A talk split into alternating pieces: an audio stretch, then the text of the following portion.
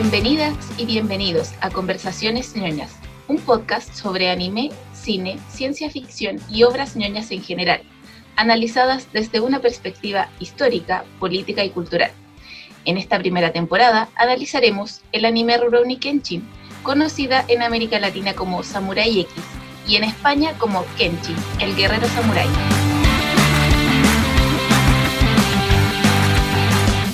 Episodio abordamos los antecedentes generales de esta obra, título, origen, curiosidades y el capítulo 1 del anime. El podcast es conducido por el historiador Enrique Gatica y el politólogo Omar Sagredo, dos fanáticos de Rurouni Kenshin y la cultura ñoñística, quienes, a través de un diálogo distendido y ameno, analizarán esta serie, reconociendo sus diferencias de doblaje, las referencias históricas, sociales y políticas, entre muchos otros elementos de esta hermosa serie. Bienvenidos, Enrique, ¿cómo estás? Bien, ¿y tú, Omar? ¿Cómo estás? Qué gusto empezar este proyecto. Sí, con, mucho, con muchas ganas, ansiedad por empezar este nuevo proyecto que teníamos hace mucho tiempo, de analizar uno de los animes Yo creo que, se empezó a dar desde antes. Sí, sí, bueno, yo creo que, bueno, contar un poco que, somos dos fanáticos de, este anime desde tiempos remotos, ¿no? desde, desde que empezó a emitirse acá en Santiago de Chile, por ahí a fines de los años 90, en televisión abierta, ¿no? Y bueno, y luego de eso... Eh, cuando uno, bueno, se, eh, como que se enamora un poco de la, de la, de la serie, eh, empieza a buscar y, bueno, y ahora tenemos las colecciones ahí y todo como de, y hemos seguido siendo súper fanáticos. Una serie que a ambos nos impactó, nos marcó desde una de las primeras series quizás que nos marcó tanto, que se transmitió en televisión abierta también acá en Chile, y que definió harto del, del, cariño por la cultura japonesa, como que abrió puertas, creo yo, a muchas otras cosas y yo creo que el podcast puede ser como un espacio para compartir esas otras cosas que aparecieron desde el anime, como ese, ese interés por la historia de Japón, por, por la figura de los samuráis, por el anime, por otra obra del anime. Yo creo que por ahí va un poco también ese interés por esta serie que igual le guardamos mucho afecto. Eh, claro, sí, como tú bien dices, yo creo que fue, eh, al menos por, por, el momento en que fue emitido en, Chile, una, el primer eh, anime que, que, públicamente comenzó a abordar temas un poco diferentes a los que veníamos un poco acostumbrados a, a ver, ¿no? Como era, era un género diferente, como, como tú dices, era un, era, era un género basado en, la, en, en historia real, ya que eso, ya con eso lo hace muy eh, diferente a, otras obras que estaban siendo muy, muy masivas en ese momento, principalmente Dragon Ball Z, Cabello Zodíaco, creo que eran las que, las que estaban ahí como, como, como reinando en ese momento. Y, llega este, este anime que nos presenta una propuesta diferente. Claro. Entonces, comentemos, ¿qué, qué es esto? sí, ¿Qué es lo que estamos intentando armar acá? Eh, bueno, comentar un poco que, que esta serie de podcasts eh, que van a estar dedicadas a Rurouni Kenshin, ¿no? Eh, la hemos estructurado no a partir de análisis de capítulos del anime, sino que de arcos, ¿no? de, de, de, las historias que van conformando una serie de capítulos. ¿no? Y bueno, y para comenzar queríamos bueno, partir con, con lo, la, digamos, primer elemento que, que digamos, define que es el título. Enrique, ahí te, pido que, que, puedas leer tú, por favor, que creo que, te manejas mejor con el, con el, con el japonés. No, no, no. Eh, me aventuro. Dale, dale. Pero no, nada. Eh, bueno, la serie que, que, de hecho nosotros le llamaremos como por el título del, del protagonista, ¿cierto? En general le llamamos Kenshin. Eh, el nombre original es Rurouni Kenshi Meiji Kenkaku Romantan, que literalmente sería traducido como Rurouni Kenshin. Ahí, vamos, ahí podemos meternos en la palabra Rurouni, que igual es, bien particular en esta serie, pero sería como eh, una historia romántica de un espadachín en la era Meiji, ¿cierto? Más o menos literal sería eso el, título. Que llegó con nombres distintos, al menos a la traducción de España, llegó como Kenshin el guerrero samurái, y a nuestra región, a Latinoamérica, llegó como Samurai X. Bastante creatividad de los...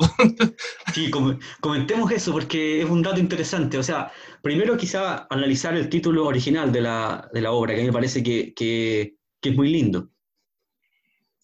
Sí, sí, la palabra de hecho eh, Ruroni eh, viene del, concepto Ronin, que es un concepto real del, japonés, que el Ronin eh, era una figura que aparece mucho en el periodo Edo, que son estos samuráis sin amo, que, que bien, es bien particular porque la palabra samurái significa el que sirve, es decir, un samurái por definición es un guerrero que está al servicio de un señor feudal, un daimyo, y el ronin pasa a ser un vagabundo eh, que queda sin la tutela de, eh, de, un amo al que servir. Eh, por lo tanto, muchos de estos ronin comienzan a ser vagabundos que eh, se movían por este Japón feudal buscando nuevos señores feudales a los que servir, o eh, en su defecto buscando ser eh, grande guerrero, aprendiendo el arte de la espada, el kendo, ¿cierto? Y de hecho, bueno, Kenshin, que ahí vamos a... no, voy a adelantar eso, está basado en un personaje real, pero uno de los personajes que también se toma la inspiración es de Miyamoto Musashi, que es quizá el samurái más famoso de Japón que él efectivamente siempre fue un Ronin, nunca fue un samurái al servicio de un amo. Él siempre fue un Ronin, eh, que él viajaba por Japón buscando aprender el arte de la espada. Y ahí en ese sentido Kenshin sería más o menos parecido a este samurái, en el sentido de que él, eh, bueno, la palabra Ruroni que arma eh, el autor de esta obra tiene que ver como una mezcla entre vagabundo y viajero. Ya por ahí va un poco la definición. Eh, y Kenshi se transforma, entonces en un vagabundo, ese es como el sinónimo que le dan eh, a, a, Ruroni, como el vagabundo Kenshi, sería en, español. Claro, claro, es una, es una, palabra un poco como ajustada, ¿no? Porque es como, es difícil tener una, traducción en español muy, muy literal, porque uno, claro, podría pensar mm. como vagabundo, que es lo más cercano, pero es como un, verbo con acción, así como, claro. no sé, vagabundeando, no sé, como algo así, ¿no? Como, claro quien decide eh, vagabundear o, ser un viajero o algo así. De hecho, eh, la, palabra eh, como romántico acá, romantán que aparece, tú mencionabas que tenía, podía tener una acepción distinta, porque uno podría decir, romántico está hablando de que hay una relación romántica entre el protagonista y, el primer personaje que aparece, que es Kaoru, ¿cierto? Romántico en el sentido, pero tú me decías que romántico también puede ser de otra manera. Sí, claro, o sea, o sea, nosotros creemos que acá la aplicación del término romántico es algo mucho más, más profundo que únicamente una relación amorosa, como podría quizá entenderse de manera un poco más superficial. Eh, pero que tiene que ver más bien como, con una, una definición un poco clásica ¿no? del, del, del arte, sobre todo del, del romántico, como, como, la historia de un, de, un viajero, ¿no? como, un poco la, como la Iliada, ¿no? Así como de, de, un personaje que, que transita por, por eh, grandes desafíos, ¿no? por, por, por, grandes retos, eh, siguiendo una, un, camino un poco solitario, un, un poco lleno de, de, complicaciones, pero que es eh, añorado por, al, por, por alguien, o, o, que él mismo añora algo. Entonces, creo que en ese sentido la, la, aplicación del término romántico acá tiene que ver también con, el pasado de, de, Kenshin y con, y con los nuevos vínculos que va estableciendo en la medida que avanza el anime. Mm. Para mí al menos tiene mucho sentido. Sí, y creo que también que se aplica a muchos otros personajes, que vamos a ver más adelante, que también tienen una, una como relación especial con el pasado. Mm. justamente. Sí, yo al menos me quedaría con esa idea de, que por ahí va el, sentido del título, de, este, esta historia romántica eh, del periodo Meiji, ¿cierto? Sí. Eh, bueno, para terminar con el tema... ¿Mm? ¿Mm? También podríamos comentar que también es una cosa que se podría interpretar, ya quizás esto un poco es como extendiendo el, como la idea, ¿no? Pero eh, que también un poco romantizar la historia de, de, un, de un, asesino, de, un grupo de asesinos, digamos. Particularmente Kenshin, de, una, de una persona que, tiene un, pasado que, que, si bien puede ser eh, como ennoblecido a partir de, de, la, de la idea de, una restauración política, eh, es básicamente la historia de, un asesino. Claro, claro, o sea, es el contraste entre, que de hecho vamos a, vamos a comentarlo en el, capítulo 3, eh, que aparece acá como de, este, de interpretarlo a Kenshin como un héroe de la revolución, un, héroe que forma, forja este camino, que, que, da paso a que se haga la restauración Meiji, pero Kenshin dice, bueno, no, mi trabajo era asesinar. O sea, podemos romantizarlo, pero eh, su oficio era bien brutal, la verdad, como un destajador, ¿cierto? Sí. Pero bueno, creo que nos estamos adelantando un poquito. Sí. Yo lo último sí... Enrique, antes de pasar al punto siguiente, comentar, ya que tú ya, lo, ya, lo, habías dicho, pero comentar así como con más profundidad, eh, cómo fue presentado, en, bueno, sobre todo acá, como nos llegó a América Latina, Samurai X. Sí, sí, yo creo que el doblaje español no, no, estuvo tan lejos, ¿ya? Así como se aventuraron ahí con el Guerrero Samurai, pero ya. Pero esto de Samurai X, eh, a mí, bueno, o sea, honestamente yo le tenía cariño cuando chico, o sea, mi serie favorita era Samurai X, cuando era, cuando era pequeño, pero después conociendo la historia más en profundidad, igual uno puede decir, sacar muchas críticas de, de este nombre, ¿cierto? O sea, como primero Kenshin no es formalmente un samurái y la X... Eh, ¿Dónde salió?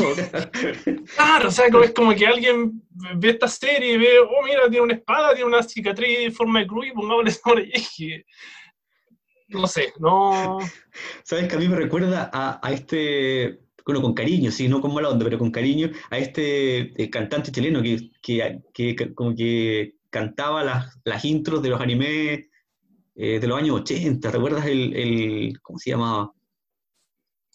El que, por ah, ejemplo, de, sí, Memo puede ser, ¿no? no, no, no, estoy seguro, pero bueno, él, claro, y como que él, siempre decía que él veía un par de capítulos y ahí armaba la canción, digamos, y, y o sea, mantenía la música original, pero, pero le ponía letra distinta. Acá yo creo que pasó un mm. poco eso, así como, bueno, ya, es algo como japonés, con alguien con espada, samurai y X, porque bueno, tiene cicatriz en forma de X, y como... claro, pero, pero esa me engancha con eso, no sé. claro. Sí, sí, no, yo creo que ahí el doblaje fue un punto en contra porque... Se cayeron, se cayeron, sí. Se cayeron, sí, sí. O sea, todos crecimos con este nombre y le teníamos cariño, pero, pero si vamos como al, origen no, no, tiene mucho sentido, la verdad. Y, creo que ahí fue un, un error a mi juicio. Pero... ¿Sabes, compañero, que, perdón, que, sabes que en, en, en, la, estaba mirando la versión eh, francés y se, llama, y se llama Kenshin el Vagabundo.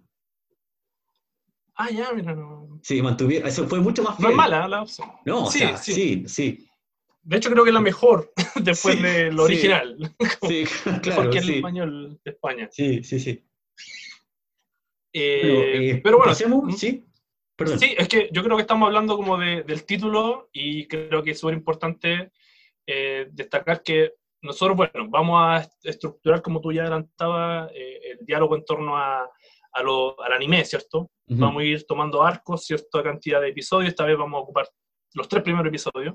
de hecho, en, como sugerencia, quien quiera escuchar este anime, este, este podcast, perdón, eh, una, una, sugerencia podría ser ir escuchando, o sea, viendo los, capítulos para después ir eh, nutriéndolos con que, lo que podamos aportar en este podcast.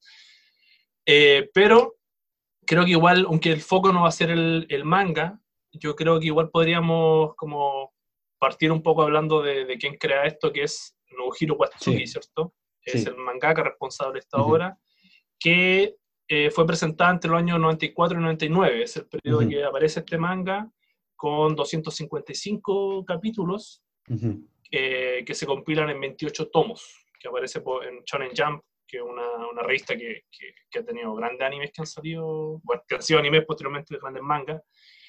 Eh, y bueno, un dato solamente, compañero, que, que quería dar, que, me llamó la atención cuando estuve buscando información, es que dos eh, ayudantes de, de, Watsuki en la creación de, de, de Kenshin eh, son eh, dos grandes mangakas posteriormente. Uno es Ichiro Oda, que es el creador de One Piece, que es uno de los mangas más densos, que de hecho ya, eso lo vamos a ver después, pero en los últimos tomos del manga, el Watsuki le hace un homenaje a, este ayudante, poniendo uno de los logos que aparecen en One Piece, lo aparece en Kenshin.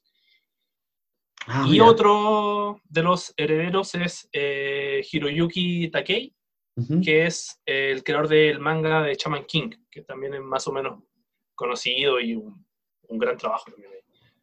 Eh, ah, eso, sobre Watsuki y como presentando el manga, no sé si tú quieres comentar algo más, antes que nos metamos al anime ya, creo yo, ¿o no? Eh, no, creo que, creo que está, está bien. Quizá comentar por qué Watsuki no siguió escribiendo, escribiendo Kenshin. comentar que está, oh. que está eh, cumpliendo una condena, está como tras las rejas. Sí, sí, tristemente eh, tuvo problemas legales porque había, se había anunciado una, una, continuación del manga, que Watsuki había anunciado oficialmente que iba a seguir escribiendo el manga hace un par de años, pero bueno. Sí, sí, bueno, queríamos contactarlo, pero no, nos tuvimos, no, no tuvimos permiso de la penitenciaría de Tokio. claro. No pudimos hablar con el. No pudimos hablar Estaba invitado a este podcast. claro, no giro, bueno, será quizá para más adelante. Claro, así que sabemos que no, no, va a haber una, una continuación del manga el oficial, por lo pronto. Sí. Eh, y bueno, el anime eh, fue dirigido por, eh, por Kazuhiro Furuhashi, que además de dirigir Kenshin, dirigió harta series bien interesantes. al menos para mí, creo que una de las grandes series que dirigió él fue Hunter x Hunter. Ah, sí. Cazador X. Cazador X, sí, Cazador X. Ese gusto por la X. y Rama Medio. Ah. El mismo director, así que alguien que ha hecho... Súper diverso. Sí, sí, bien diverso. Sí. Pero eso, eso yo creo que le nutrió a este anime de, de que tiene harta... A veces parece más chonen, más chollo, ¿cierto? Como que tiene una mezcla bien interesante. Que bueno, ahí podemos ir metiéndonos más adelante. Sí. En esos temas. Sí. Eh, pasemos entonces ahora a, eh, analizar el intro y el ending, bueno, en general la música de este anime. Eh, sí. Bueno, el, el opening empieza con eh, ¿cierto? Que, que no sé si se podrá poner acá un, pedacito, pero al menos tres segundos por copyright. Sí, sí, claro, no podemos arriesgar a que no, hay que nos bajen por copyright. Que, nos bajen. Pero bueno, es un opening muy, muy famoso que, que al igual que el nombre yo le, le tengo mucho cariño. Sí, no. Me imagino igual. que igual, compañero. Sí, mucho. Mucho cariño. Es de. La canción es del año 96, de Judah Mary, que tiene otras canciones que las pueden buscar por ahí. Eh, este opening va a acompañarnos del episodio 1 al 38. Eh, y bueno, la palabra sobakazu eh, sería traducida como pecas. La verdad es que eh, leyendo la letra no es muy, muy, parecido o muy cercano a, a la temática que tiene el, anime, la verdad. Eh, habla de pecas, habla de, de, pecas, de un problema amoroso. no sé qué pasó ahí, la verdad. No, no sé. Pese a que la canción, como te digo, le tengo harto cariño, me gusta no sé cómo fue elegida para hacer el opening de una serie sobre un destajador. Sí, es muy, es muy extraño. Es, muy extraño, sí. es, muy curioso. También quisiera comentar, Enrique, que, eh, algo que hablábamos fuera de la grabación, ¿no? que, que eh, este anime fue, para mí creo que fue el primero que, al menos que yo vi en televisión abierta en Chile, que, cuyo, cuyo intro no estaba doblado cuyo, cuyo intro estaba en japonés. Sí. A mí me, eso me, enganchó mucho más también. Sí, yo me atrevería a decir que era el primero, para mí, no estoy seguro, pero creo que sí. Y la letra las vine a saber muy después. Lo de las pecas, sí. Lo de las pecas. Sí. Eso fue conocido muy después. Sí, yo, igual muy, muy, muy después de ni idea. Claro. Y bueno, el, el ending eh, que es de una banda que se llama The Yellow Monkey, que también tiene un par de temas buenos, que se pueden encontrar más o menos con así me refiero. Eh, la canción es del año 95 y se llama Tactics, que está en inglés, Tácticas, y que eh, está desde el episodio 1 al 12. Y la canción también es bien romántica. Habla de, de, un, amor, de una pareja, de, un, de que no se puede tener ese amor. Y también, no sé cuáles fueron los criterios para escogerla. Me imagino que no, no tenía, no había mucho interés de que fuera la letra hablara del, del anime. Sí. Yo creo que está todo, todo en línea, Enrique, con lo que hablábamos al principio respecto de, esta cosa romántica. O sea, creo que, que, no, no, hay una intención, al menos, eh, ni, ni, del estudio, ni, ni, del, ni del autor de, del, del, manga un poco como de, dar ningún detalle muy, muy, muy, muy, explícito ni literal respecto de qué nos estamos encontrando. Sí, sí, es cierto. Sí, yo creo que mi interpretación es que tratan de darle mayor valor a este, a este lado chollo de alguna forma que tiene este anime, como de, de, de, exaltar quizás esta, esta, este tema un poco más amoroso, un poco más liviano, eh, más que darle énfasis como a la figura de, la espada, ¿cierto? De, la, este pasado de guerra. Quizás puede ir por ahí, no sé. Sí. Ojalá que las personas que, nos escuchan puedan, puedan escuchar después eh, lo que tú comentas, el intro y el ending en YouTube, lo puedan buscar, que son quienes, para quienes estén recién quizá iniciándose o quienes quieran recordarlo. Es, realmente muy, muy, muy lindo. Sí, sí, sí. Y, bueno, al tiro partir mencionando que, la banda sonora está oh, muy, buena. Es, increíble. Increíble. Tiene el autor se llama Noriyuko Asakura. Quien, sí, sí. Que, digamos que lamentablemente no, tuvo una carrera muy extensa, digamos, más allá de Kenshin y un par de otros animes, creo que este fue sin duda su trabajo más, destacado y más, más bien logrado. Yo creo que, de hecho, es uno de los, de los puntos más altos del, del anime. O sea, em, digo sobre todo para, su época, para, para, su tiempo, ¿no? Porque algo que, que, es, muy, es muy notorio respecto de cualquier análisis del, del manga, básicamente, es que eh, eh Novijuro se, se, un poco eh, apostó por una, por una historia muy diferente a la que se estaban escribiendo y, estaban vendiendo mucho en, ese, en esa época en Japón.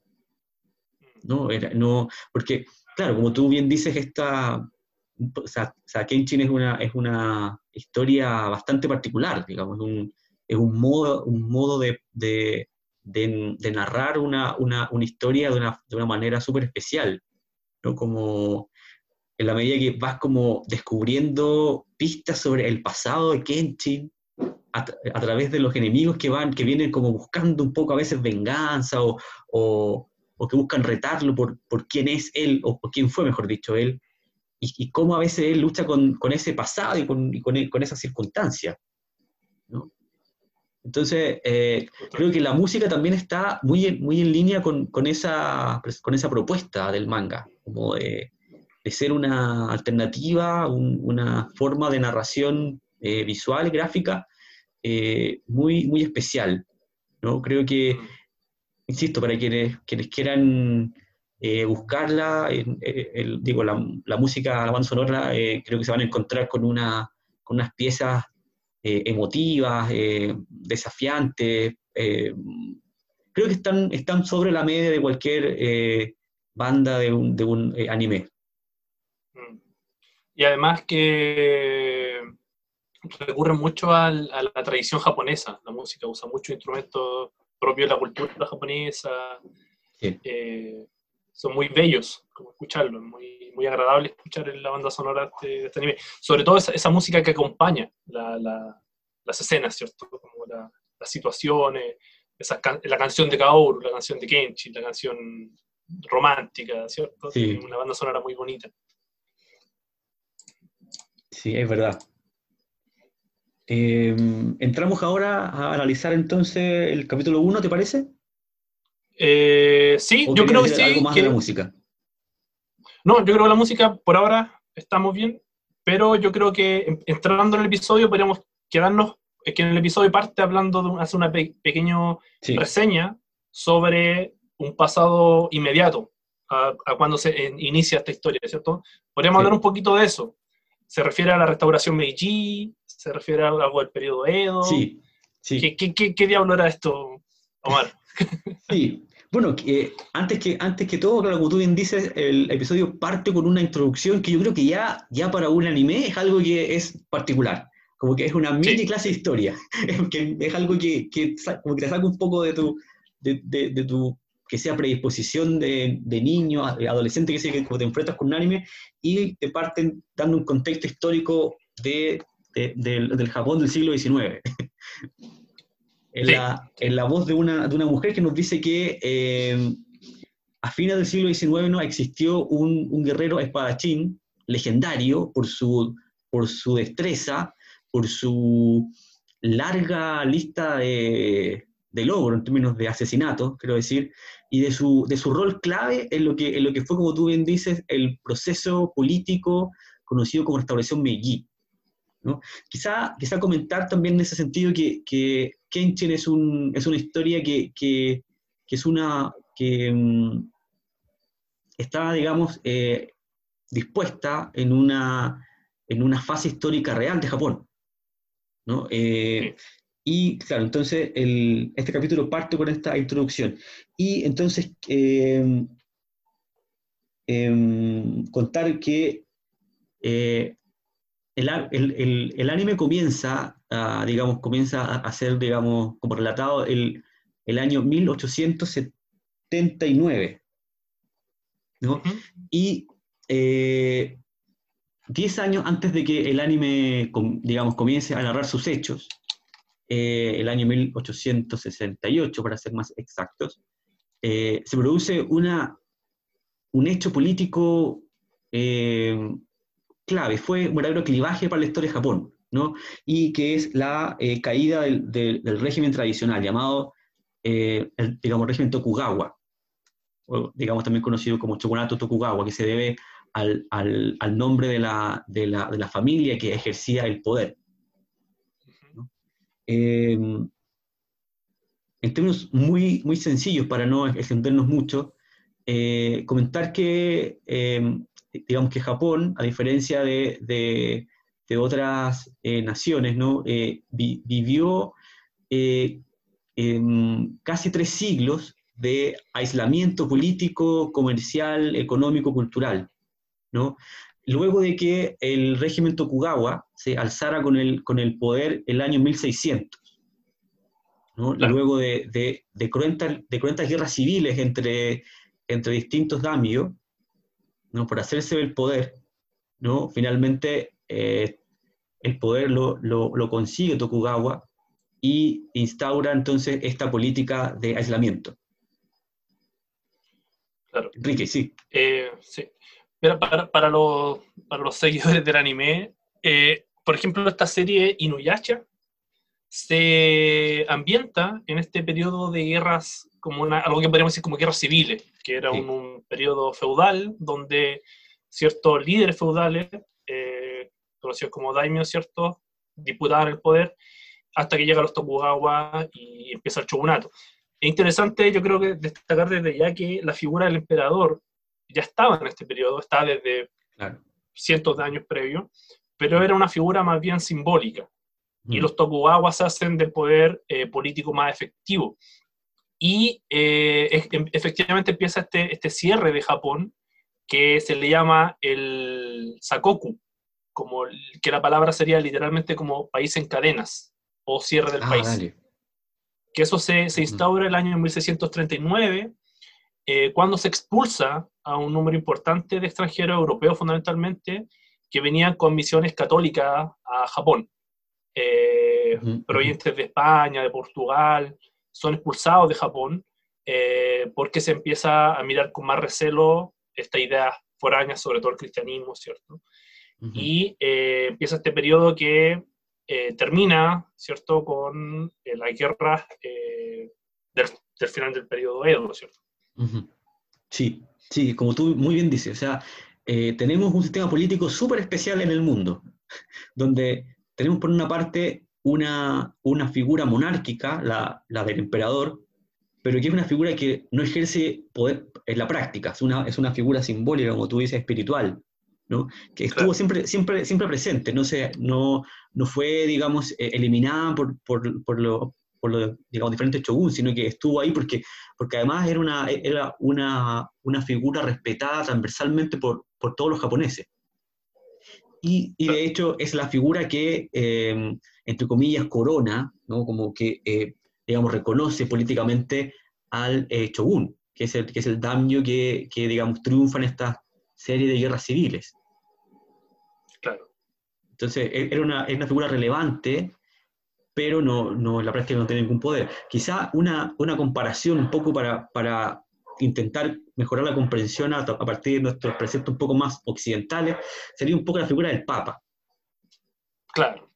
La figura del Papa, un poco pensando en, en, como Europa de la, de la, Edad Media, ¿no? El, la figura del Papa y, y digamos, los shogunes son, claro, como el señor feudal más, más, más poderoso. Claro justamente.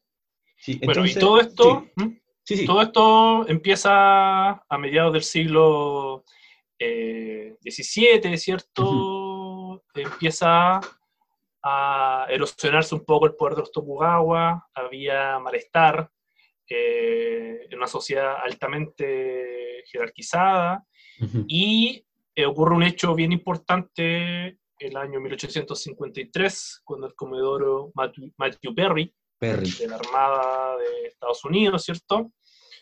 Eh, llega a la Bahía de Tokio y amenaza con, eh, con bombardear la Bahía de Tokio si es que no se accede a, a negociar, ¿cierto? A hacer comercio claro, Con, la, con Estados Unidos particularmente, pero eh, sabemos que esta apertura significó que otros países europeos están también ahí a la expectativa de, negociar con Japón, ¿cierto?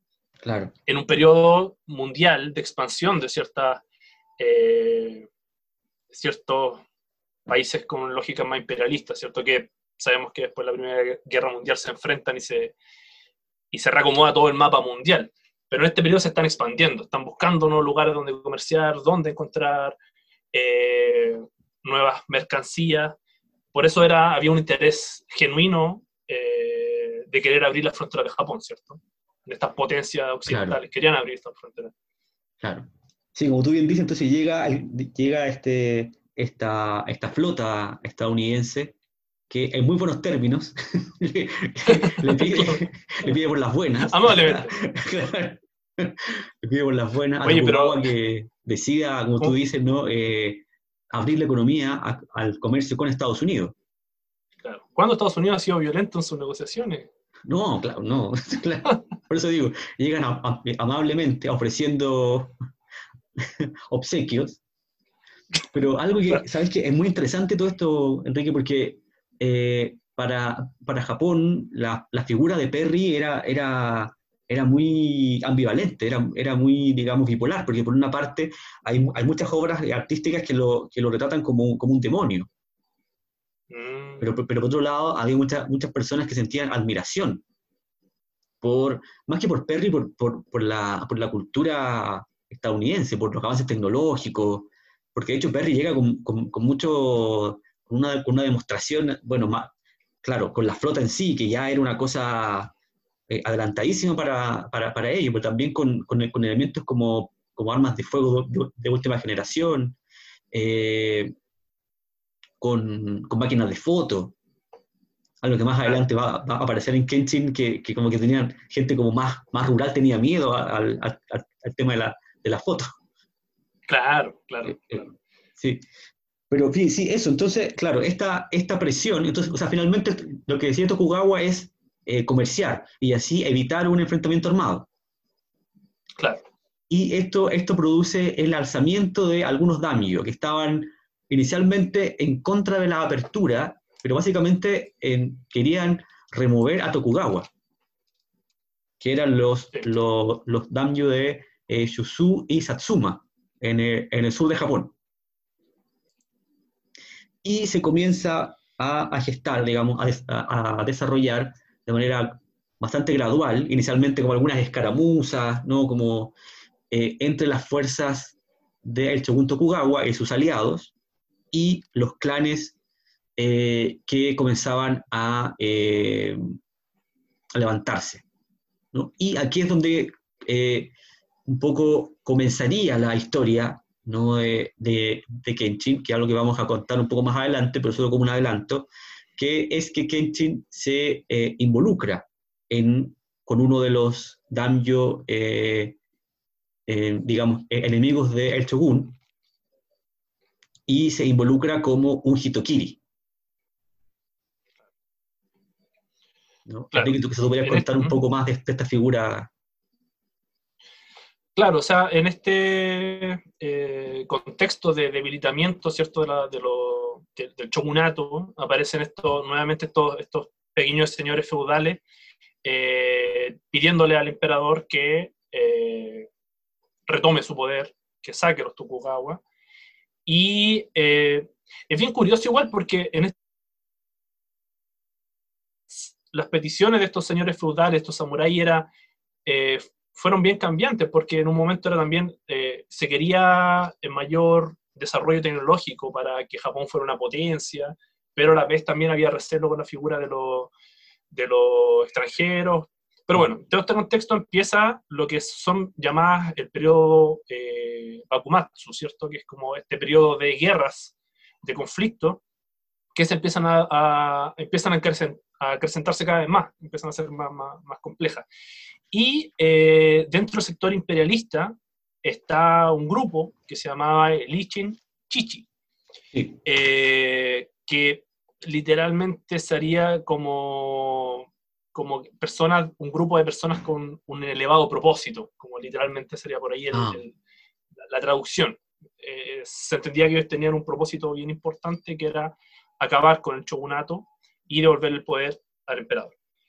En este grupo eh, del que forma parte Kenshin, eh, habían personas que eh, tenían la tarea de ser como asesinos de ciertas figuras importantes de, de, los Tokugawa, ¿cierto? Que se le llama Hitokiri, que literalmente la palabra sería como asesino.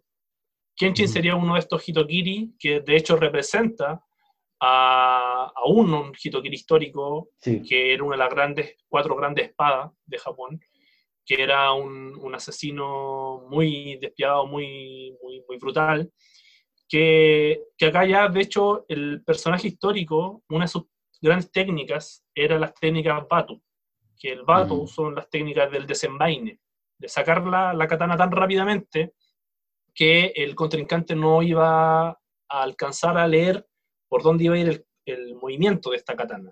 Como al, al tenerla ah, fundada, no se sabía hacia dónde iba a atacar. Entonces el desenfunde era muy rápido. Y esas técnicas son las técnicas Batu. Por eso a Kenshin se le llama Batusai, como eh, Hitokiri Batusai, como el, el, asesino que desenvaina rápido. poco sería por ahí mm. el, el, nombre, hacia allá va. Sus técnicas son técnicas Batu, en el sentido de que el Kenshin enfunda la, la katana. Eh, y bueno, acá el, bueno, este, este personaje que ya estábamos hablando, pero eh, que se llamaba Kawakami Kensai, ¿cierto? sí, el que está inspirado, sí. Inspirado. Sí. Eh, que él fue uno de los grandes... Eh, no voy a mencionar los otros tres grandes Hitokiri porque creo que se nos va a desvanecer el nombre.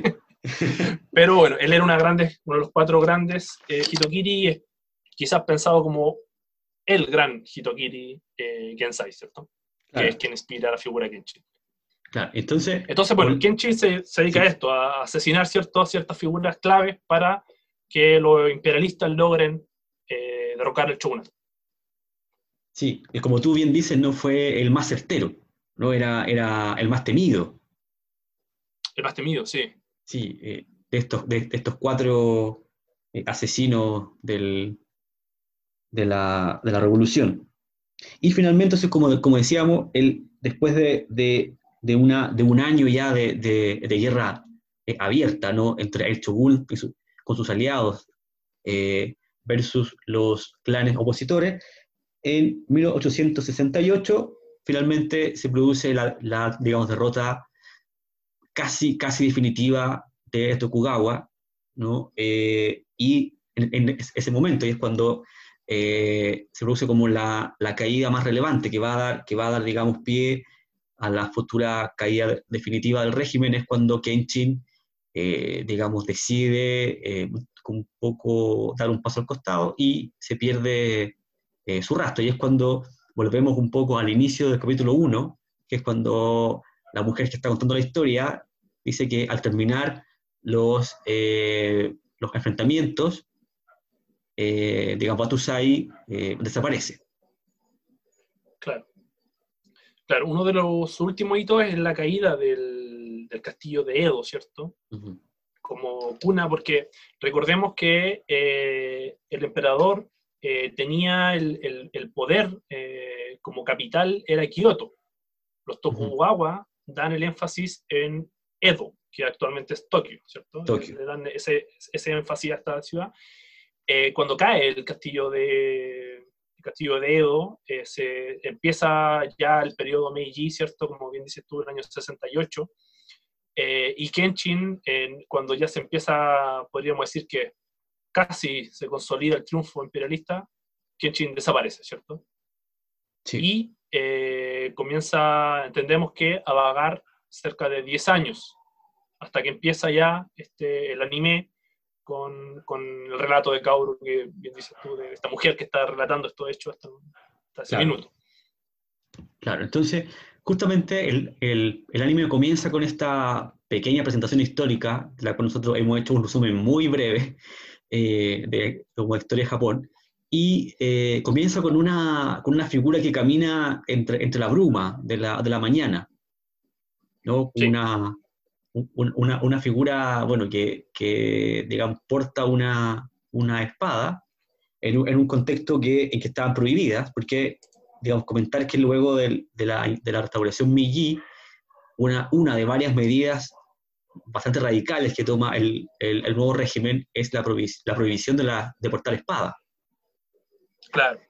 También comentar que en el marco, que sea muy, muy, muy breve, pero que en el, en el marco de estas políticas del nuevo régimen estaba la de occidentalizar a Japón. Un poco, sobre todo, como pensando en, en, en adquirir rápidamente tecnología, un poco ponerse a, como en equilibrio con las potencias mundiales de esa época, como tú bien decías antes, ¿no? estábamos en pleno siglo XIX, ¿no? en, en, en una lucha colonialista importante que se estaba estaba gestando, ¿no? de, ocupación eh, eh, europea de África y Asia, ¿no? y por tanto el, el, nuevo gobierno mexiquí tenía como finalidad eso, y, o sea, como, eh, digamos, alistarse para, para, ponerse un poco al nivel de las potencias. entonces, una de las medidas que se toma para, digamos, cortar con esta tradición antigua, ¿no? es justamente prohibir el uso de espadas y em, que el ejército se haga profesional. Ya con eso, digamos, terminar con la figura de, los samuráis como una casta. Claro. Eh, justamente, yo creo que acá, lo hemos comentado fuera de grabación, que, que para mí al menos una, una película que muestra muy bien este contraste, esta película El último samurái. Que, que, hay hartas cosas que uno puede cuestionar de esa película, pero lo que sí muestra esta tensión entre lo tradicional y lo nuevo. Eh, como esa fascinación de ese Japón del siglo XIX, de todo lo que fuera occidental me llama la atención, desde la ropa, la comida, la música y sobre todo lo vinculado a lo militar. Japón eh, en este periodo es un imperio, por lo tanto tiene ideas eh, expansionistas, tiene ideas de, de, tener un ejército fuerte, disciplinado, por lo tanto el interés por las armas de fuego son muy fuertes y para los samuráis, el usar un arma de fuego era una deshonra. Un guerrero se enfrenta a otro directamente, eh, con su espada. El samurái, el alma del samurái eh, son sus dos espadas, ¿cierto? La katana y, el wakizashi. Y te prohíben usarlas, te prohíben ser samurái prácticamente. Por lo tanto, eh, es un periodo muy interesante en ese sentido, en esta tensión entre lo nuevo y lo viejo. Y de hecho, para ir ya metiéndonos en el episodio, sí. Eh, una de las primeras cosas que interactúa Kaoru, que aparece esta joven de 17 años, Kaoru, cuando se encuentra con este vagabundo, eh, lo primero que nota es que está usando una espada, ¿cierto? Sí. Así que al tiro lo acusa de ser el sí. que anda buscando a ella. Sí, sí, porque, claro, comentar que, eh, claro, justamente aparece, eh, digamos, Kenshin, que, que, esta figura que aparece dentro de la, de la, de la, de la bruma, que es increpado por una, por una chica, Kaoru Camilla. Kaoru Camilla. Kaoru Camilla que, que, que, lo, que, lo, que lo increpa justamente por, andar con, con, una espada. Le dice, oye, tú no sabes que están prohibidas las espadas. Y ahí, digamos, Kenshin Kenshin, bueno, que se cae un poco haciendo como la, un poco una presentación de un, de una, de un hombre torpe, débil, así como que, que un poco torpe, ¿no? Y, y, Kenshin le pasa su, e, espada a Kaoru para que, para que vea y le, y le dice, oye, ¿tú crees que con esto puedo matar a alguien? Porque es una, un arma que tiene algo en particular. Claro. Que es algo clave, es algo clave. Eh, que yo creo que acá hay un tema del, del doblaje que, que, es clave, creo yo. Que otro, otro, otro punto en contra. Un golazo en contra. Que a mí, de hecho, me costó entenderlo cuando la, vi la serie. Porque cuando, eh, cuando Kenshin le acerca su katana a, a Kaoru, ella lo saca y en, en español dice, es una espada sin filo. Sí. Y eh, eso no es así. Y de, hecho, Kaoru, dice, dice, hoy no, no, no tiene filo, en la versión latina, quiero decir, que es la que tú y yo vimos cuando, eh, inicialmente. Pero claro, es una, es, una, es una espada de filo invertido, va a ser más preciso, ¿no? Exactamente, sí. Es una, es una katana, probablemente tal, eh, el, el, arma principal de los samuráis, pero tiene el filo invertido, es decir, esta, esta espada sí tiene filo. Entonces. Claro, pero el eh, lado equivocado. el lado inverso, claro. Y de hecho, eh, esto lo averigüé ahora porque no, no sabía antes de esto, que. Espérate, voy a buscar el dato preciso, pero que la Sobakato, Sobakato se llama, ¿no? La espada. La espada, sí. Sí, eh, existieron. Yo no sabía eso. Ah, Existieron de verdad. Eh, de hecho, el año 2013, si no me equivoco, se encontró una del periodo de Edo. Pero por el tamaño vi una. Tiene el filo invertido. Pero tenía como una finalidad más bien simbólica, ¿no? Como de no, no, no, era para el combate. Dudo que sea para el combate, la verdad. No, pero quizá era para practicar ciertas técnicas, no lo sé. Pero, pero eso, es una espada de filo invertido eh, Kaoru, bueno, a Kenshin se burlan recurrentemente de, su espada, ¿cierto? Eh, Una espada muy curiosa. Y Kenshin, bueno, le dice a Kaoru que, esa espada él no puede dañar a nadie. Y Kaoru, de hecho, eh, al fijarse en ella se da cuenta que tampoco tiene muescas ni... Ah, sí, sí. Eh, en el manga parece más, más, un poco más cruento, dice como que no tiene marcas de, de aceite, que sería como cuando se corta un cuerpo humano quedan marcas de aceite. Eh, que eso lo sabemos por un villano que va a aparecer más adelante. Sí, qué buen dato, muy buen dato, Enrique, eso no lo no tenía, sí. Sí, bueno, y ahí entonces eh, viene, viene esto de que un poco, bueno, contar que Kaoru está, está persiguiendo a alguien, está, está buscando a alguien, ¿no? E, esta chica eh, a quien llama justamente Batusai, destajador, en la versión, digamos, latina. Está, está, digamos, buscando a, alguien que eh, sería un, un, asesino, ¿no? Batusai, destajador. Justamente. Y de, o sea, confunde a Kenchi con esta figura cuando Kenchi le muestra su espada, eh, digamos, de filo invertido y esta, esta figura torpe un poco, ella le dice, ya, tú no, tú, no, tú no puedes ser. Y como que lo deja ahí y, y, sigue el camino, porque como que escucha que la policía por, esta, por ahí cerca tiene, tendría arrinconado al, comillas, verdadero, eh, eh, digamos, Matusai. Y ella entonces va, se acerca y, y de hecho como que sobrepasa a un par de policías y se quiere enfrentar con esta figura, que es un tipo encapuchado. ¿no? Que, enorme. Muy grande, muy, muy, muy fornido, ¿no? que, que, que la ataca y, digamos, Kenshin la salva en extremo, así, casi cuando la matan, a punto de matarla. Claro, claro. Y él, bueno, lo, lo, más importante, lo clave quizás es que este personaje cuando se, ¿no? se ve eh, arrinconado y Kenshin saca a Kaoru de, este ataque, él arranca y eh, grita que es eh, Batusai, Hirokiri Batusai, eh, y que es del estilo Camilla Kachin, que es el estilo que es heredera Kaoru en su dojo, el dojo Camilla Kachin. Por lo tanto, están, está, está diciendo que la responsabilidad de ese ataque son el, la, el dojo Camilla. bueno, lo que ofende mucho a Kaoru porque justamente el estilo Camilla es lo inverso, ¿cierto? Eh, el, estilo en japonés sería como literalmente como el corazón eh, revitalizado por la espada que protege. Ese sería como el, Camilla Cachín. Camilla Cachín, ¿cierto? Eh, y bueno, y, algo bien importante es que Kaoru aparece en este episodio usando un boken, que es una espada de madera que representa la katana, una espada rígida. ¿Enrique? Creo que, que, se cortó justo cuando dice el nombre de la espada de madera. Si podía decirlo de ah, nuevo, por favor. Ya, que Kaoru aparece usando un boken, que es una espada de madera, es un madero rígido, que tiene la misma forma de la katana. Que es diferencia de lo que usa Yahiko y Yutaro, que después sería otro personaje, que después vamos a ver que ellos usan una espada de bambú. Es distinta.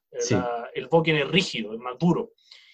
Pero bueno, frente a este villano hasta el minuto no, no puede hacer mucho y Kenshin tiene que salvarla. Eh, de hecho, una diferencia acá, Omar, es que en el manga Kenshin sale arrancando. Toma a Gauru sale arrancando y de hecho le tiene una lesión en la espalda, en la espalda ah. en el arrancar. Y algo interesante es que eh, Kaoru le dice así como, tú, tú pareces un samurái, porque protege a la gente, no me, no me estás pidiendo plata por, por, ayudarme, pero a la vez no te comportas como samurái. Esta cuestión de andarse cayendo, de no, de no enfrentarse a un, a un enemigo, sino que preferir salir corriendo, eso no es propio de un samurái, pues un samurái se deshonra al arrancar. Entonces, Kaoru le hace notar, tú eres, eres como un samurái, pero a la vez no, es, es bien curioso esta figura. Sí, Acá cuando, cuando entonces Kenshin salva a Kaoru y Kaoru se, se desmaya, producto de que este tipo, este supuesto Batusai, le hace un corte en el brazo. Claro. Y ahí se desmaya y cuando, cuando despierta, conocemos un poco más de su historia, que un poco lo que tú ya estás comentando, porque ella es la heredera de este, de, de este estilo de Camilla Cachín, que es un, es un estilo bien particular, ¿no? Porque en el anime se nos, se nos muestra como una, como una corriente ¿no? que, que, busca promover lo mejor de las personas a, través de, de, la, de una práctica más bien defensiva. Claro. ¿Mm? Y bueno, ella es la heredera, bueno, es la, la, la única superviviente de la familia ¿no? y tiene un, un doyo, que, es el doyo Camilla.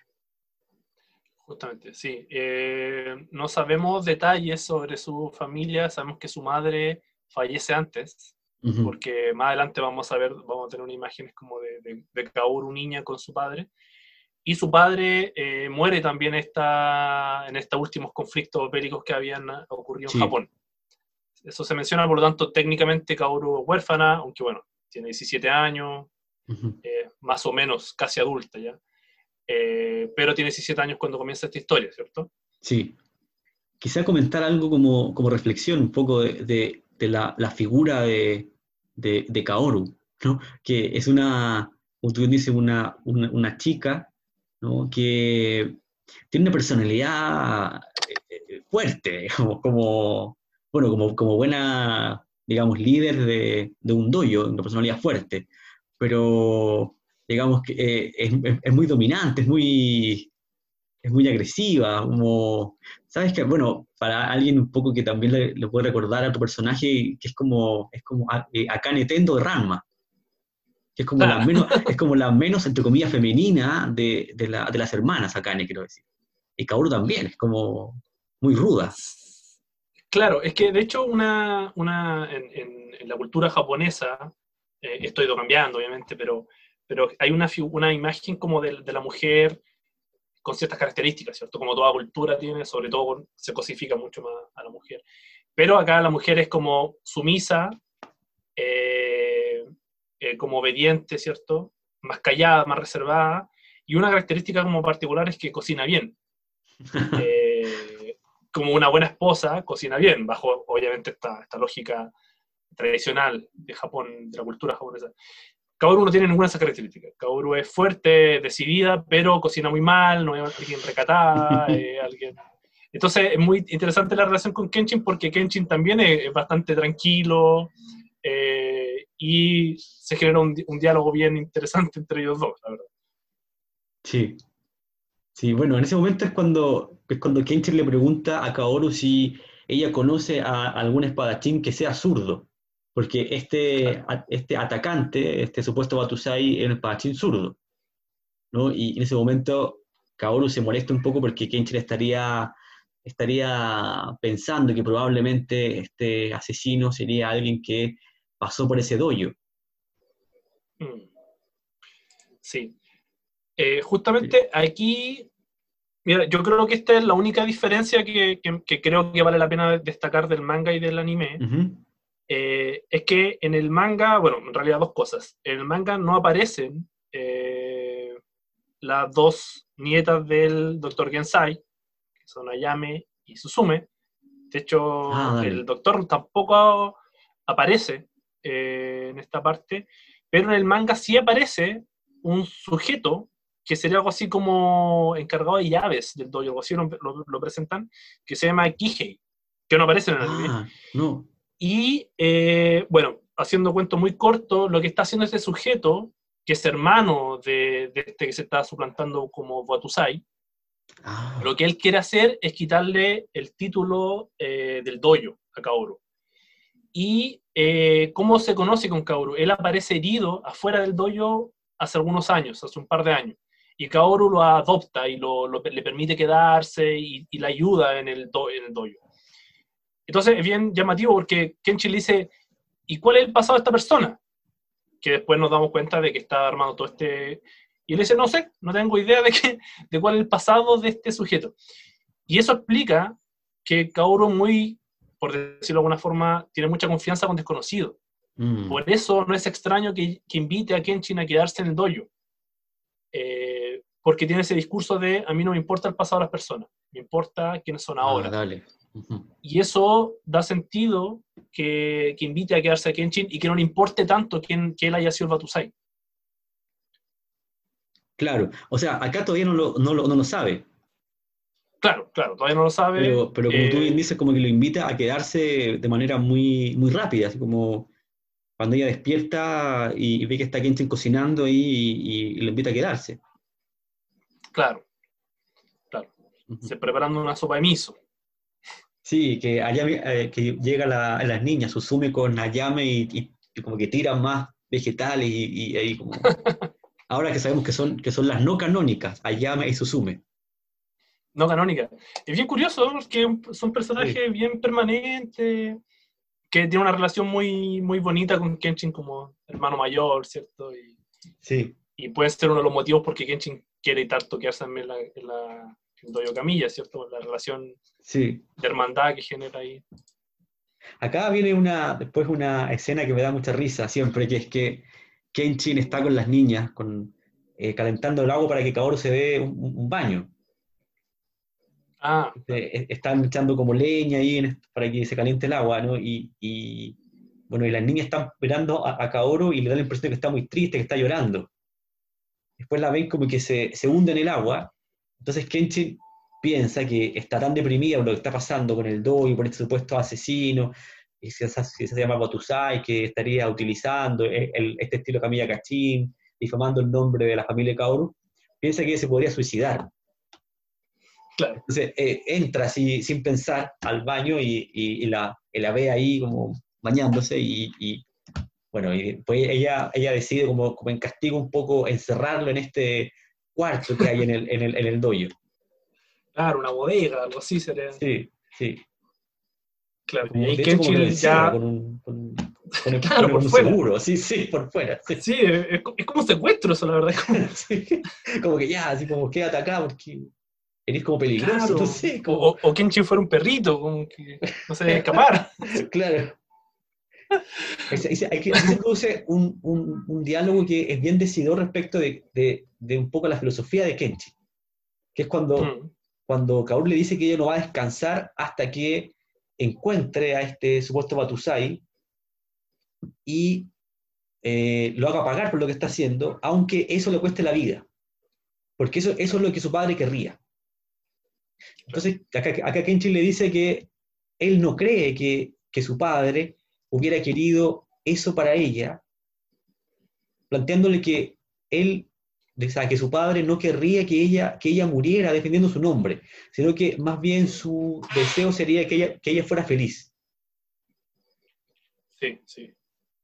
Y algo que a Kaoru la, hace pensar, digamos, yo creo que, que, es como la primera vez quizá que, que, que, alguien muestra, que alguien muestra esta, esta como señal de, de, de preocupación humana digamos, tan, tan, como tan diferente algo como del honor y la venganza, un poco tan típico del, del periodo anterior. Claro, claro. Sí, justamente. Bueno, y en ese minuto es cuando Kenshin ya tenía sospechas de que podía ser un, un ex estudiante de, de, la escuela Camilla, ¿cierto? sí. claro, porque después se retoma un poco ese, eso, eso que, tú, que tú planteas, Omar. Eh, cuando ya se produce esta como invasión del dojo Camilla con este falso Batusai. Sí. Y, y, Kenshin aparece ahí y le dice, bueno, que, que, finalmente la, el kendo o el kenjutsu son eh, el arte de la espada es para matar, ¿cierto? Son armas, tristemente. Pero él dice, me... pero igual me agrada más la, la filosofía de Kaoru, aunque no crea mucho que, que es real, me agrada más, me agrada más que la realidad. Sí, claro, justamente, claro, al final del capítulo se produce, como tú dices, la, como la invasión de un grupo de matones, ¿no? Que están como al mando de, de esta figura misteriosa que finalmente ahí, digamos, se va a, eh, descubrir que, quién era, que es un tipo que se llama eh, Wei Hiruma, que había sido un antiguo estudiante del, del padre Kaoru que, que eh, quería justamente utilizar la espada para, para matar contraviniendo la, digamos, la filosofía y los principios de, del estilo Camilla Cachín.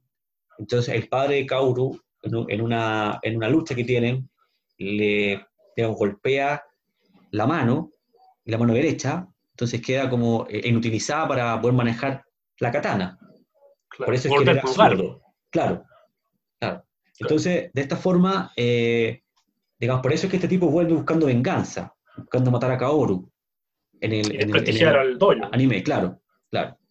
Y justamente cuando atacan a Kaoru nuevamente, la, la tienen, eh, digamos, agarrada y están a, eh, punto, digamos, de matarla, porque de hecho él, le dice al, grupo de estos de personajes que lo, que lo, que lo acompañan que quién quiere matarla, digamos, así como. Es cuando aparece Kenchi. ¿no? Eh, y Kaoru le dice en una, en una, señal así como de, de, total desconocimiento de quién es él, como, el, como le dice vagabundo, corre, porque te van a matar. Es como, ¿qué estás diciendo acá? Si tú, no, no, no, no, podís con nada, como... Y ahí, si no pude yo, ¿qué hago por tú? Eh, claro, claro. Y ahí se sorprende porque él finalmente los vence a todos. Claro, con harta facilidad, la verdad. Eh, ahí nos damos cuenta de, algo que ya se insinúa mucho en el anime, que, que este, este buscado, Batusai, antiguo Hitokiri, era este vagabundo, ¿cierto? Y ahí él le da, eh, le entrega su identidad, le da el nombre que él se llama Kenshin Himura. Sí, acá quiero decir algo, Enrique, que, algo en la, versión latina se produce otro, otro error. Otro error que, que, es cuando, cuando, cuando está en japonés, la versión japonesa, Kaoru le dice a Kenshin vagabundo, no te acerques, mejor arranca, algo así. Sí. Y en la, en la versión latina le dice Kenshin. ¿quién no te acerques porque te van a, entonces como que, ay, pues sí, pero si no, sea, no, o sea, parte de todo esto que nos han presentado, o sea, como que, o sea, digo, parte como, como, como, el, como el encanto que tiene Kaoru es que es como que invita a esta persona sin saber cómo se llama ni siquiera. Claro, claro. Y de hecho, un momento clave es cuando Kenchi le dice, mi nombre es tanto, y, y, esta, y este soy yo. Y, claro, le dice el nombre antes. No, ahí fue un... Sí, bueno, ahí otro dato que justamente es cuando Kenshin antes de, vencer a, este tipo, Ekuai Hiruma, le, dice que el, estilo de Batusai es el, uno que se llama Heten Mitsurugi. Claro. Que es el, es el estilo que usa el Batusai. Claro, y ahí digamos se, se presenta justamente, sí, como tú dices, se presenta como él, como, como el verdadero Batusai. Claro. Claro, y bueno, Kenshin lo derrota sin mucho esfuerzo. Kenshin, bueno, vale decir, es, es relativamente, relativamente, pequeño. Sí. Y este, este villano que parece acá es enorme. Kenshin lo derrota sin mucho esfuerzo. Y, y, bueno, ahí se produce un diálogo con Kaoru. Eh, Kaoru piensa que él se va a ir, va a seguir como vagabundo y, y no, decide quedarse, dice que está cansado de, ser vagabundo tanto tiempo. Eh, y ahí se produce este, este, este como acuerdo de, de, compañía, podríamos decir, hasta este minuto, ¿cierto? Sí. Ahí se produce, Enrique, lo que tú, estaba, lo que tú estabas diciendo antes, ya con, con, más, de manera más explícita, ¿no? que, que es que a Kaoru no le, no, no le, no le importa que, que, Kenshin haya, haya sido este asesino, ¿no? Eh, sino que le importa quién es ahora. Claro, justamente. Y ahí yo creo que ya se instala como el, el nudo de esta serie, ¿cierto? Sí esta pareja que está acá, que cada vez se va romantizando más la, relación, ¿cierto? Ya en un episodio más vamos a darnos cuenta de que cada uno tiene sentimientos por Kenshin y eso va a ir jugándose con eso más adelante. Pero al menos acá hay como una cuestión de, que se va a quedar al menos por un tiempo en este dojo, se van a apoyar. Y, y, Omar, se nos fue algo súper importante, los nombres, el nombre de este episodio. Hagámoslo ahora. Ahora, cerrando. Ahora mismo, sí. Ahora mismo. El nombre eh, en, japonés. En japonés. Este no, eh, bueno, el episodio 1 salió el 10 de enero de 1996 en Japón. Con el nombre de eh, Densetsu no Bi Kenchi Aiyue ni Tatakau Otoko. Que, que sería el bello espadachín legendario, un hombre que lucha por amor. Dale, mira, qué, preciso, o sea, qué, o sea, aquí le hace mucha justicia. Sí, sí, a mí la única palabra que me, que me, que, me, que me hace un poco ruido es la palabra bello, el bello samurái, el bello espadachín. Pero yo creo que es algo bello romántico también. Como, ya, como, como, que puedes encontrar como, la hermosura en el, el, en el, uso de la espada, como en, como, ah, como en la habilidad, digamos, como yo, creo que, yo, creo que, no, no, es, literal, digamos. Ya, ya. Como, bueno, puede, puede marcarse entre lo que conversamos antes de, de qué es lo romántico en esta serie. Claro. ¿Qué es el romanticismo acá? Exacto. Pero la serie también, pero el episodio tenía otros nombres también.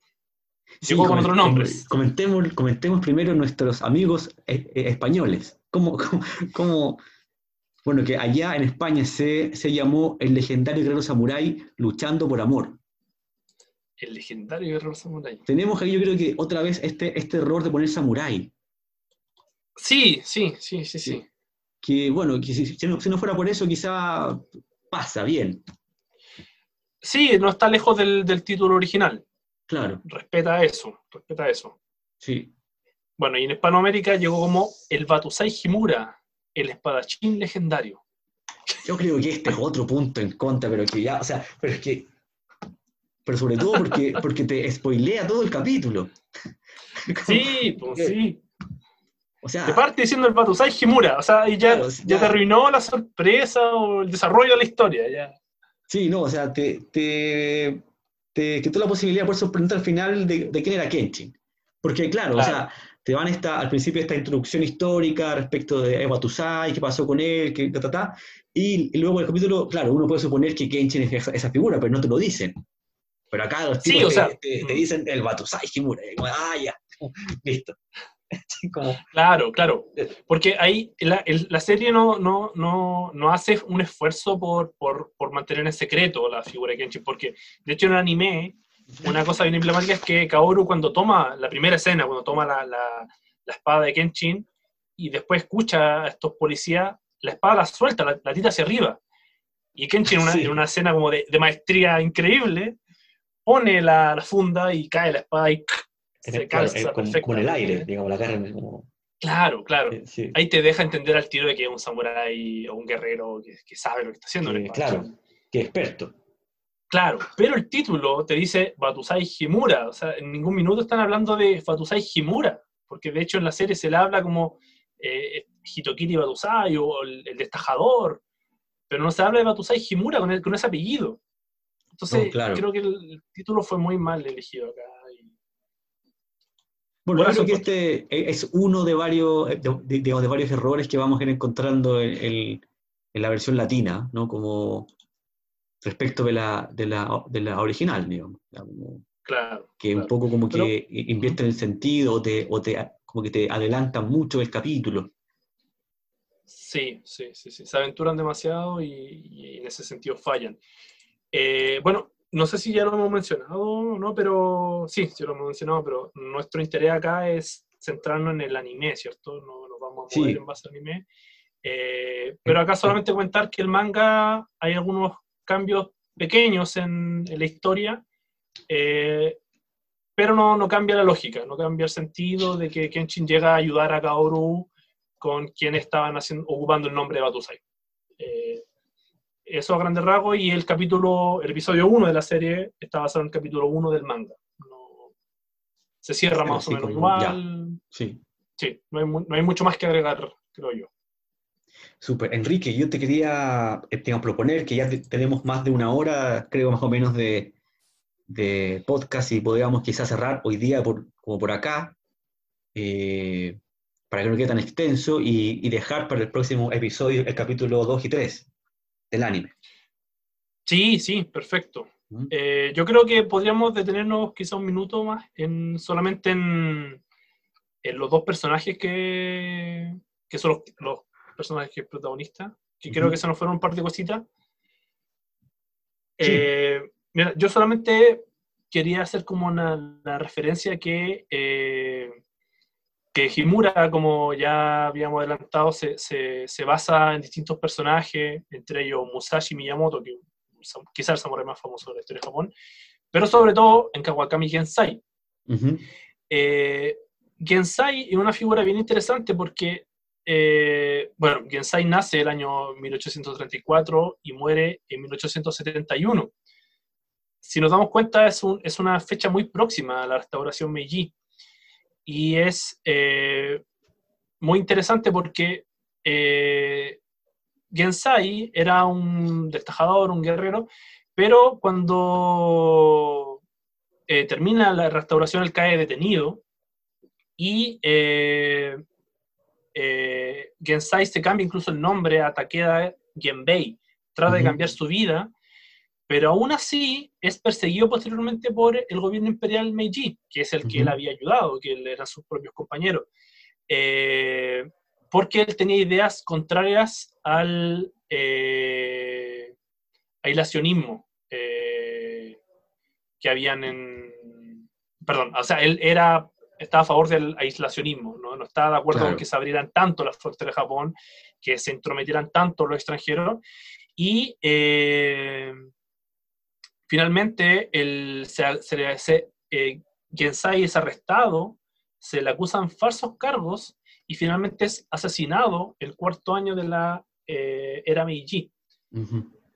Entonces creo que es muy interesante la historia de esta persona que inspira a Himura en el sentido de que nos damos cuenta un poco de lo que está pasando en, el Japón de esa, época, de esa época también, ¿cierto? Hay persecución política, se persigue ciertas figuras, el gobierno trata de ocultar ciertas cosas. Eh, entonces, Himura también es interesante que él desaparezca un poco de, del panorama de Japón, eh, también por esto, o sea, hay disputas políticas muy fuertes, se persigue gente, eh, estamos hablando de un periodo de posguerra, por lo tanto, es bien complejo todo el periodo y todo esto. Lo, otro que, lo último que me gustaría como mencionar es que Kenshin en este periodo, en la, la guerra eh, del, que provoca la restauración Meiji, era muy joven. De hecho, el arco en el cual eh, Kenshin eh, se encuentra en, en, estos conflictos, él tenía 14 años, si no me equivoco. Cuando 14 años, sí, cuando se involucra, sí. 14 años. Claro, él ya era un Hitokiri a esa edad. Y contando, bueno, después los 10 años que él está vagabundeando, él cuando se encuentra en Koru tiene 28 años. Sí.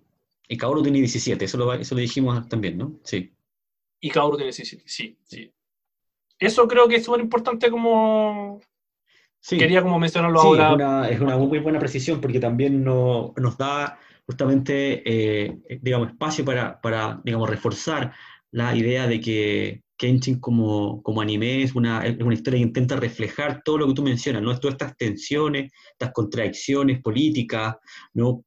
propias de una, de una sociedad en una, en una transición todavía, si bien estamos en el onceavo año de, de, de, Meiji, no pocos personajes, en todo lo que vamos a ver más adelante del anime, dicen, bueno, pero si son 10 años de Meiji versus 300 Tokugawa, o sea, es como que esto todavía no está definido, o sea, se, se, se puede caer si hay alguna revolución o, algún, algún foco eh, de, de, conflicto. Entonces, eh, el anime se, se, se, mueve en, esa, en ese tramo histórico. Y creo que lo, muy, bien, muy bien queda reflejado, cuando vamos a ver más adelante algunos, algunos personajes, algunas situaciones que van dando cuenta de esto. Sí, sí, sí, justamente. Eh, bueno, no quería dejar esa información porque me parece que, que es súper importante como para perfilar el, el, el, personaje de Kenshin, ¿cierto? que después van a ir apareciendo más cosas porque uno de los temas centrales de la serie es justamente cuál es la historia de este personaje. Entonces la idea no es adelantarnos tanto, pero quería como cerrar esta, esta, este, este, este personaje histórico real para, para después centrarnos más bien en la figura de Kenshin como personaje, ¿cierto? Como personaje ficticio. Sí, sí, sí. Eh, bueno, entonces, Enrique, eh, dejamos invitados, invitadas, a quienes quieran continuar acompañándonos, que para nuestra próxima podcast puedan eh, acompañarnos también y ver, ojalá antes, el episodio entonces 2 y 3 del anime. Que nos puedan seguir en nuestras redes sociales. Tenemos una cuenta en Instagram con el nombre de nuestro podcast, Conversaciones ñoñas, donde vamos a ir, digamos, subiendo diferentes materiales y ahí pueden, digamos, también eh, ir viendo cuándo se sube el podcast y, lo, y como el tema que va a tratar. Eh, y bueno, eso, gracias. Muchas gracias a quienes eh, hayan escuchado esto, eh, por los motivos que sean. Esperamos que sea algo, un aporte a, quienes disfrutan de este tipo de serie, que, bueno, con, con Omar lo que entendemos que podemos aportar tiene que más bien como desde la ciencia humana, ¿cierto? Así que ese es como donde queremos hacer un aporte y, nada, fundamentalmente que esto sea algo entretenido para nosotros, para quien escuche. Y eso, la idea es que vamos a continuar con al menos esta primera temporada, ojalá, eh, dedicada a Kenshin. La idea es como abordar, como tú al principio decías, eh, toda la, serie. Ahí vamos a ver si es que incluimos todas las la temporadas. Pero en, en arcos eh, más o menos pequeños, ¿cierto? Ahora fue un episodio especial eh, porque estamos contextualizando esta serie, pero después eh, la idea sería ir abarcando algunos episodios más, mayor cantidad de episodios, ¿cierto? Ahora fue solamente un episodio, fue un poquito más largo, dependiendo del contenido que tenga también. Sí, justamente. Bueno, Enrique, muchas gracias y nos escuchamos en la próxima podcast, oportunidad de poder seguir conversando sobre Kenchi. Muchas gracias. Gracias. Chao, chao.